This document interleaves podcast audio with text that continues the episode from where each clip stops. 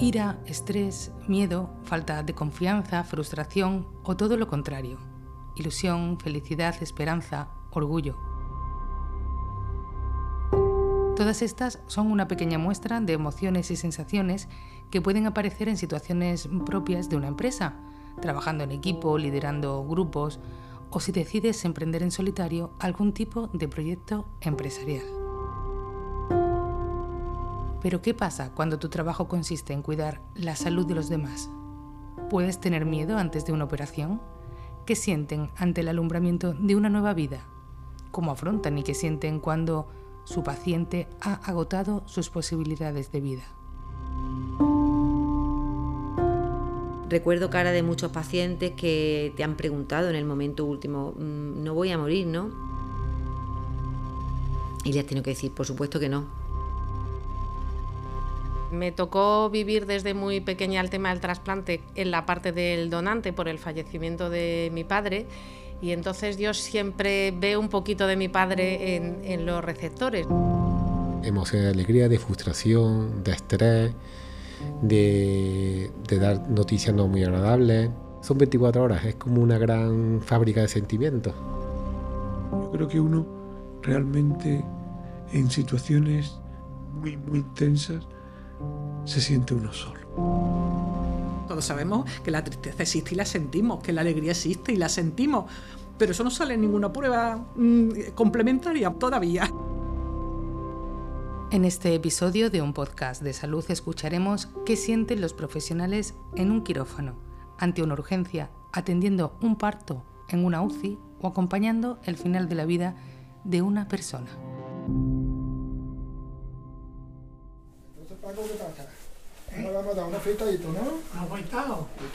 Hola, me llamo Joaquín, soy peluquero, trabajo en el hospital Reina Sofía. ¿Siempre? Sí. sí, sí, han oído bien. Joaquín Ortiz es peluquero y trabaja en el hospital, donde hay otros cuatro profesionales que se encargan de rasurar la zona corporal sobre la que se va a intervenir al paciente, cuidar su aspecto, cortándoles el pelo o afeitándoles, aunque en realidad hacen mucho más. Te puedes encontrar gente que, te hace pasar un muy mal rato emocional porque vienen con un sufrimiento muy grande, de que tienen una operación difícil y tienes que estar ahí porque ellos como que se refugian un poco en ti. Dignidad es sentirte bien contigo mismo. Dignidad es el mínimo que puede tener una persona. Después de los quirófanos realizamos la función del afeitado de, de la cara. Y son muchísimos los pacientes, especialmente mayores, que están solos, están abandonados, abandonados eh, y que los dejan nuevos, los deja y se los ve y se sienten orgullosos de, del cambio que han metido. ¿Y de qué equipo eres? Yo de ninguno. Ah, sí me gusta. Yo soy del Córdoba. Joaquín habla con los pacientes para intentar averiguar sus aficiones y gustos, darles conversación y hacer así más amena su estancia. Pregúntale a aquella. Pregunta a aquella que está allí sentada. ¿Aquella quién es? Mía. Su hija, ¿no? Muchos son de una operación, sencillamente. No pasa nada. Pero cuando me he encontrado algún amigo, especialmente en Jerez, que tiene un accidente grave, eso es entrar y no afeitarlo ni rasurarlo, salirte, porque es que no puede.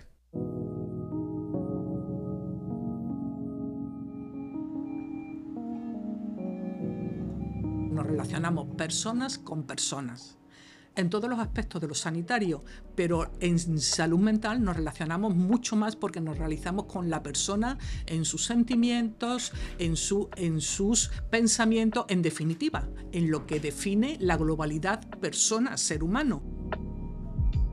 Yo soy Carmen Prada Carrasco, soy psiquiatra. Carmen lleva cuatro décadas trabajando en salud mental, es la jefa de este servicio asistencial y nos explica que la mente no es un libro que se separa en fascículos. Casos graves, casos en los que pues, te transmiten mucha emoción humana. Hay cosas muy duras de la vida y no es lo mismo que alguien te transmita el dolor por una pérdida que aunque la sienta como muy importante, tú tienes también la experiencia y los seres humanos tenemos la experiencia que ya se evolucionará y ya va a pasar. Hay situaciones muy trágicas de la, de la vida, muy terribles, muy terribles, y que mm, te gustaría aportar un poco más consuelo y y hay, veces que no hay. De manera que hay un intercambio y va habiendo también una construcción personal que sería muy diferente si uno no hubiese tenido ese tipo de relación con las personas a las que ha atendido. Te enfrenta también a tus propios conflictos y mm, te obliga a tenerlos que digerir. También hay una relación afectiva. No, nunca hay relaciones humanas en las que la parte afectiva sea ausente del todo. Y en e, la relación sanitaria es una relación afectiva basada en, la aportación, intercambio, en cambio de cuidado. Hay un afecto. Y cuando hay una pérdida afectiva y cuando una persona mm, desaparece, hay una pérdida afectiva. Son también nuestros duelos. Hay profesionales sanitarios cuyo trabajo está a diario relacionado con la no curación o el final de la vida. Carmen Pérez es médica de cuidados paliativos. Yo siempre sé que todos los pacientes que conozco me voy a despedir de ellos. Pero me voy a despedir no porque se pongan bien, sino que los voy a acompañar a que mueran. Los residentes les digo, aquí hay que, estamos trabajando con la cristalería más fina del mundo, esto se puede romper, hay que ser muy exquisito hay que cuidar los gestos, todo, los gestos, las palabras que dices, como no dices. Yo muchas veces salgo y le digo al residente, esto no lo diga delante del paciente porque esto le puede hacer daño, no diga esto delante de familia porque lo puede alarmar y eso no le ayuda, porque todo eso lo cuidamos, todo. En la casa del paciente, vamos, es que es su casa, es que eso requiere un respeto y una calidez y una calidad, yo creo que debemos de ser exquisitos porque todo el mundo tiene derecho a sentir miedo cuando se siente frágil y vulnerable y eso lo debemos de respetar. A veces es difícil de gestionar porque eh, yo lo que intento es ser muy consciente de mis emociones. Eh, y si yo un día estoy mal, porque hay días que están mal y tenemos hijos, tenemos padres y tenemos hermanos, pues me intento mirarme como estoy yo y siempre, siempre, siempre pienso, siempre, y es un ejercicio que hago todos los días que los pacientes no tenían culpa de cómo yo esté. Pero como decía Carmen Prada, nuestra mente no se divide por fascículos. Yo me acuerdo eh, cuando murió y a los tres días te tienes que incorporar, da igual como esté, y encima un trabajo como este. El primer paciente que me tocó ver tenía la misma enfermedad que mi padre y se llamaba igual que mi padre. Exactamente igual. Yo dije, no puede ser. y era. Y, fue horroroso, vamos, yo si no, no me acuerdo de, ni de lo que hablaba con el hombre, yo creo que ni hablaba. Pero sí me, me acordado toda la vida que no podía respirar. Vamos, que yo creo, yo no sé si lloré, pero yo juraría que lloré todo. Carmen nos explicaba que de esa situación sacó un aprendizaje y que ahora puede ayudar mejor a sus pacientes. Cristina Orol, enfermera de trasplantes y supervisora, tiene una experiencia parecida. Me tocó vivir desde muy pequeña el tema del trasplante en la parte del donante por el fallecimiento de mi padre y entonces yo siempre veo un poquito de mi padre en, los receptores, ¿no? Porque pienso un poco en, ese momento que a mí me tocó pasar malo, a mí, a, mi madre, a mis hermanos, y cómo eso ahora le llega a otra persona. Entonces, hombre, siempre, siempre ves algo, ¿eh? Y de hecho te lo cuento y me emociono porque, bueno, es una vivencia fuerte, ¿no? Quizá por eso, cuando realiza una extracción, piensa especialmente en la familia del donante. A veces mm, nos olvidamos un poco de la persona y nos centramos en la técnica. Y hay que intentar eso, acordarnos siempre de que hay alguien ahí que ha fallecido, que tiene una familia, que están siendo tremendamente generosos. Eh, y hombre, yo siempre la verdad que tengo un, recuerdo para, para, ellos porque me parece que se lo merecen también. Cristina compagina su faceta de enfermera con la de supervisora. Le daba impresión de menos flojo, que no hacía el efecto como las otras. ¿Vale? Nada, yo me entero del otro y te digo algo, Emilio, sí, eso. Las emociones están siempre, porque además yo creo que intento hacer mi trabajo mejor así, ¿no? Conociendo a la gente, sabiendo qué problemas tienen, lo que les pasa, eh, adaptarte un poco. También es cierto que a veces tienes que ocultar un poco eso, porque la parte de la responsabilidad de la obligación, y más cuando tú tienes que controlar un poco el trabajo de más de 100 personas, tienes que tener una barrera en ciertos temas porque si no es cierto que, no eres capaz de controlar o de gestionar como se debe hacer. Soy Ángel Salvatierra, jefe de servicio y director de la unidad de cirugía torácica y trasplante pulmonar del Hospital Reina Sofía de Córdoba. Cuando una intervención supone un reto, qué duda cabe que uno siente por dentro una emoción intensa, una emoción intensa probablemente de, miedo, por qué no decirlo a veces, y sobre todo un respeto tremendo.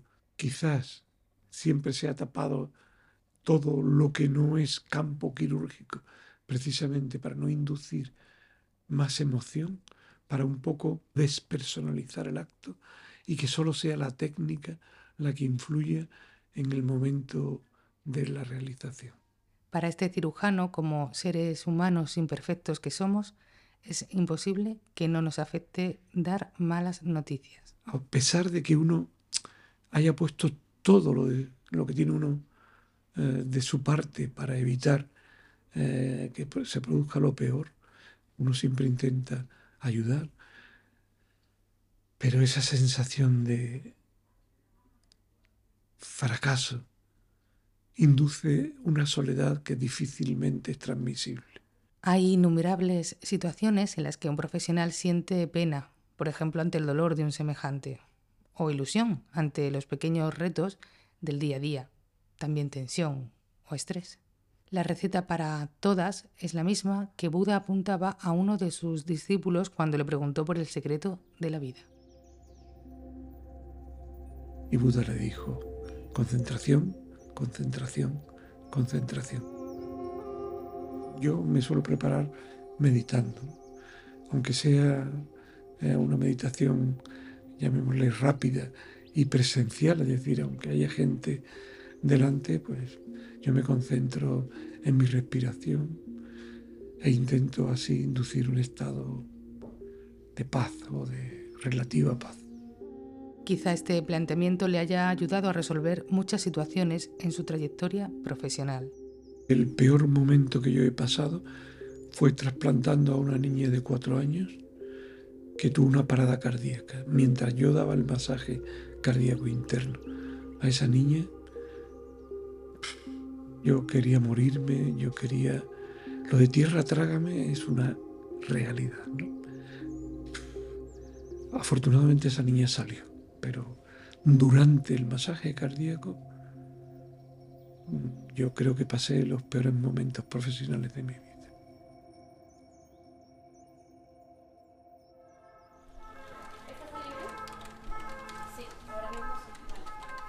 Inma Bajo y Miguel Vida trabajan en el servicio de urgencias del hospital. Aquí las emociones van del 0 al 100 van de, desde una alegría inmensa por, haber eh, llegado a la curación del paciente o, mitigar el dolor o mitigar la angustia del paciente cuando consulta, o el sentimiento de tristeza e impotencia de ver que la ciencia tiene un límite. Accidentes de tráfico, situaciones de violencia, descompensaciones, hay un gran abanico de posibilidades a los que se pueden enfrentar a diario. Que llegan pacientes de todo tipo, de todas las edades, con todo tipo de patología y ya no solamente patologías médicas, sino conflictos muchas veces eh, sociales, familiares, mm, agresiones sexuales, físicas, verbales.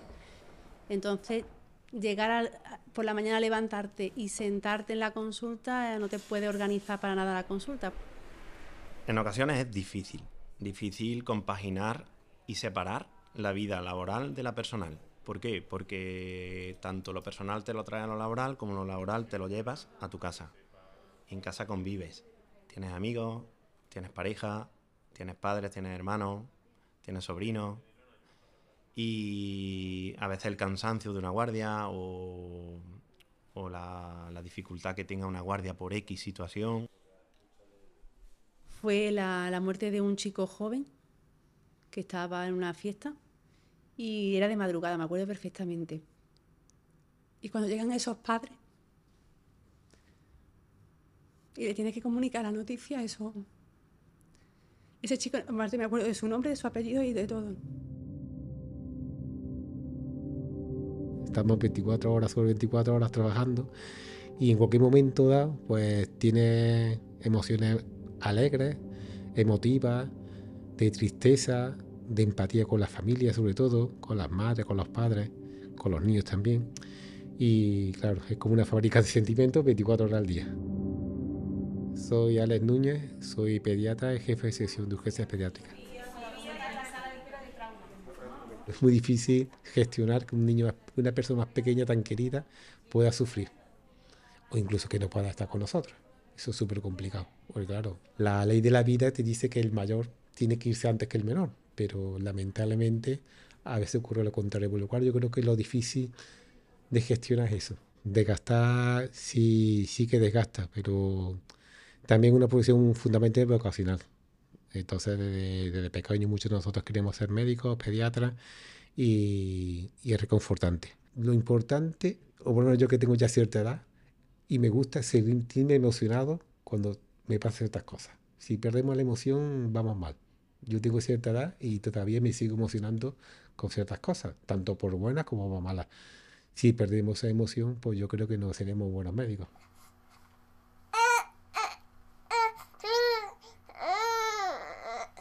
ser matrona es para mí lo más bonito del mundo. El momento de ver una cara simplemente en silencio y observar la cara de la madre, sobre todo de la madre, aunque también del padre, ese momento para mí es indescriptible. Venga un poquito más. Coge aire, coge fuerza y vamos fuerte. Venga, vamos. Ángeles León es matrona y supervisora de puerperio. La emoción al pensar en su trabajo es incontenible. Es también una situación en la que a veces conviven la vida y la muerte. ¿Cómo hablas con ellos? ¿Cómo... ¿Qué les dices? Es difícil. La unidad de cuidados intensivos es también uno de los espacios en los que flotan miles de emociones, sueños, ilusiones o esperanzas. Carmen de la Fuente es su directora tengamos presente que quizá la última cara que ven esos pacientes es la nuestra. Cómo transmitir eh, paz, tranquilidad, esperanza a esos pacientes nos genera mucha ansiedad y nosotros hemos llorado y lloramos muchísimas veces por pacientes en los que has venido luchando mucho tiempo, al final no ha sido posible. A veces nos tenemos que enfrentar a la intubación de un paciente que está consciente y nosotros sabemos fehacientemente que es muy probable que ese enfermo no vuelva a despertar. Eh, esa situación es una de las más difíciles, sobre todo cuando el paciente está consciente y le tienes que explicar, ahora lo vamos a dormir y le vamos a conectar a una máquina. Y ese momento en el que te transmiten con su cara la angustia del miedo, afortunadamente en la mayoría de las ocasiones los pacientes que pasan por la UCI sobreviven. Y puedo decirte que con la experiencia de los profesionales, a medida que pasan los años, cada vez las situaciones se viven más intensamente. Y es inevitable participar de ese sufrimiento cuando vemos otras personas en la misma situación. Nos vamos a nuestra casa con esos pacientes en nuestra cabeza, con esos pacientes, con esa familia y con esas situaciones.